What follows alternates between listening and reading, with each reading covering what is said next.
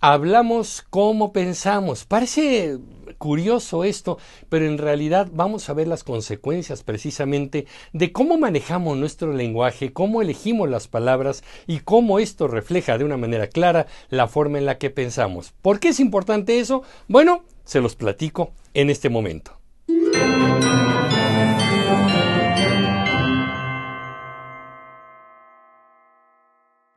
Decía Aristóteles que la forma en la que está estructurado nuestro lenguaje refleja de una manera muy clara cómo está estructurado nuestro pensamiento.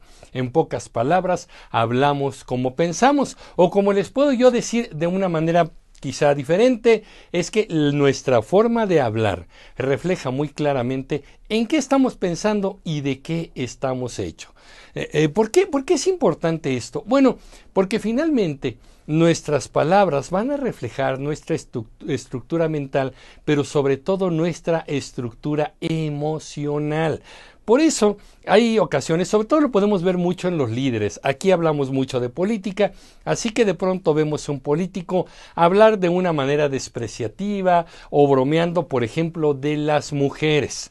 Entonces, cuando este líder, este político, hace un chiste que a todas luces es misógino, está hablando de una manera eh, denigrante sobre las mujeres, eh, de pronto la gente puede reírse, puede no reírse, y, y los que le digan, oiga, líder, pues este, no me parece de buen gusto lo que acaba de decir. Ay, bueno, por favor, es una bromita, es una broma, también todos ustedes todos se lo toman en serio.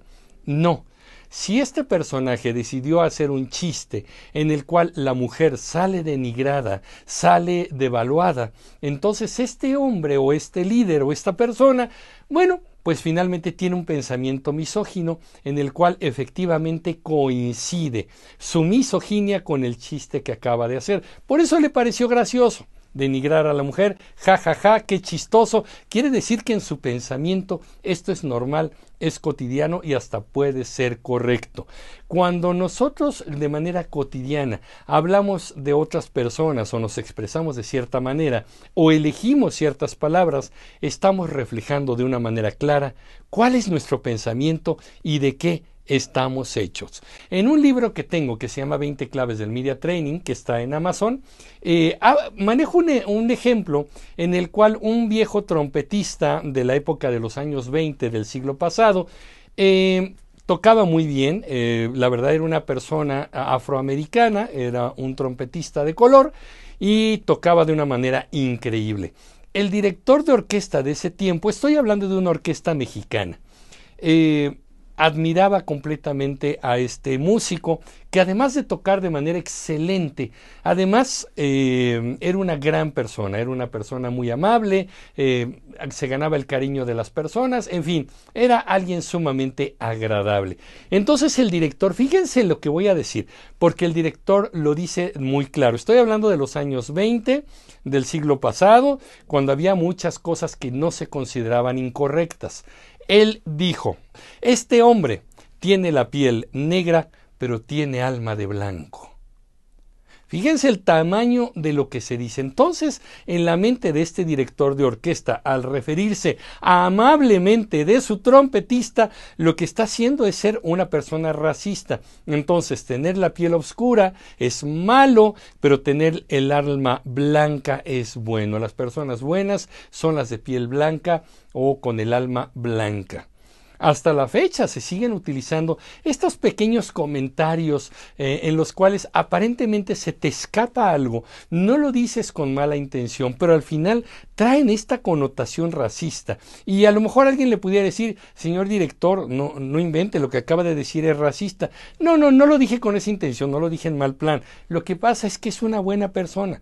Sí, pero el color de tu piel no te hace buena persona o no te hace mala persona. Entonces, cuando nosotros estamos hablando, pues evidentemente estamos todo el tiempo reflejando lo que pensamos. Yo lo he dicho en muchos cursos, de lo que nos reímos también refleja de qué estamos hechos. Vemos un video en el que una persona va caminando por la calle y otra en plan de broma agarra, la empuja, se cae de la banqueta, se da un golpazo y mucha gente se ríe. Bueno, a ver, nos estamos riendo del sufrimiento de alguien. Y mire que yo soy un consumidor de humor, eh, pero asiduo. A mí me encanta consumir humor. Me gustan mucho los sketches, me gustan algunos stand-up comedy y grupos eh, comediantes mexicanos y extranjeros que me gustan. Pero la broma de mal gusto, el humor que está basado en el sufrimiento del otro, en la humillación del otro, jamás me ha dado risa. Pero ese humor es el humor facilón, el humor de pastelazo.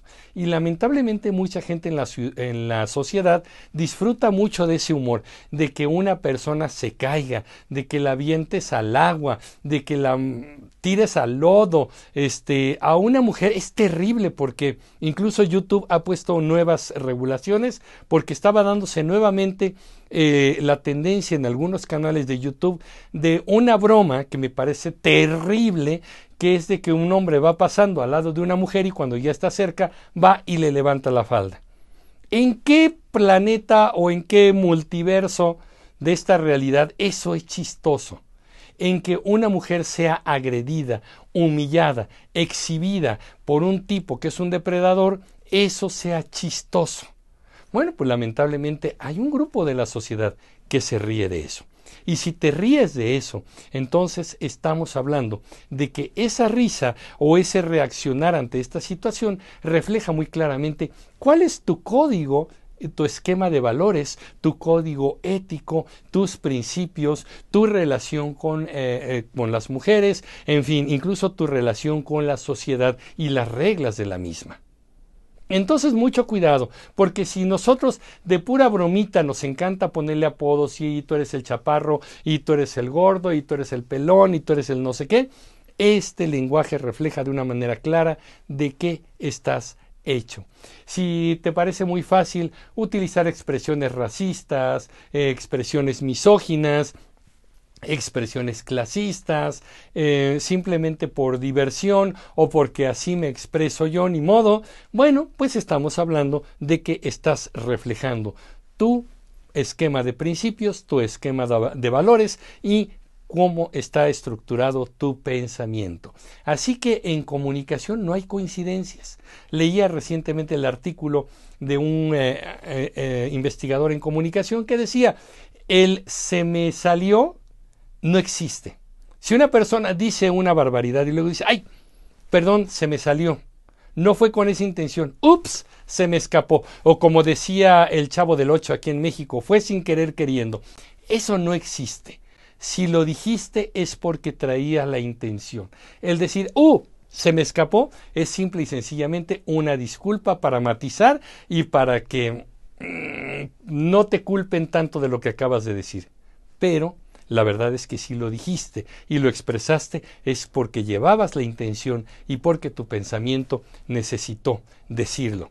Así que mucho cuidado porque hablamos como pensamos. ¿Cuál es la idea? ¿Cómo podemos mejorar? Escuchándonos cotidianamente, poniendo atención en cómo hablamos, qué palabras y expresiones utilizamos y qué implica esto en eh, la convivencia social cotidiana. Ahí podemos volvernos unos observadores de nosotros mismos.